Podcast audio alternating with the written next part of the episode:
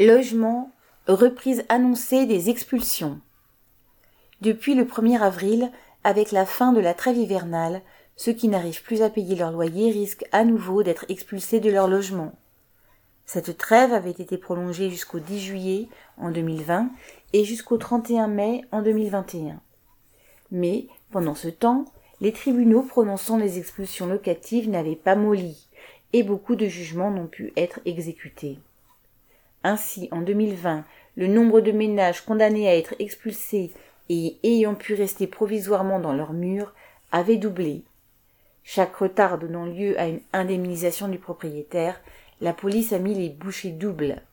En 2021, en quatre mois, 12 000 expulsions ont eu lieu. Avant l'épidémie de Covid, le nombre d'expulsions était en augmentation constante, année après année, malgré les différents plans des gouvernements successifs censés atténuer les choses. Le record de 16 700 expulsions manu militari avait été atteint en 2019 et deux à trois fois plus de ménages avaient sans doute été expulsés, certains partant de même pour éviter que leurs enfants voient arriver la police. Cette année, un nouveau record va-t-il être battu?